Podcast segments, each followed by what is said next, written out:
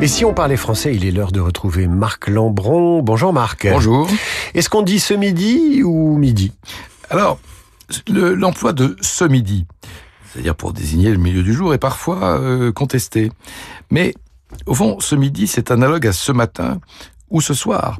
Et d'ailleurs, on le trouve chez des, de très bons auteurs, chez Gide, chez Giono, chez euh, Genevois. Euh, J'ajouterais que midi admet plusieurs déterminants, c'est-à-dire on peut dire le midi, le midi du 10 décembre chez Stendhal, chaque midi chez Maupassant, l'autre midi chez Claude Farrer. Et on peut aussi dire un midi, comme on dirait un matin ou un soir.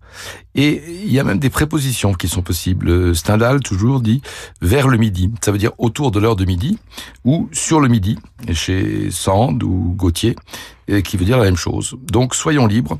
Le midi, ce midi, le midi, tout est possible. Et donc on pourra chanter à nos enfants ce midi, un lapin a tué un chasseur.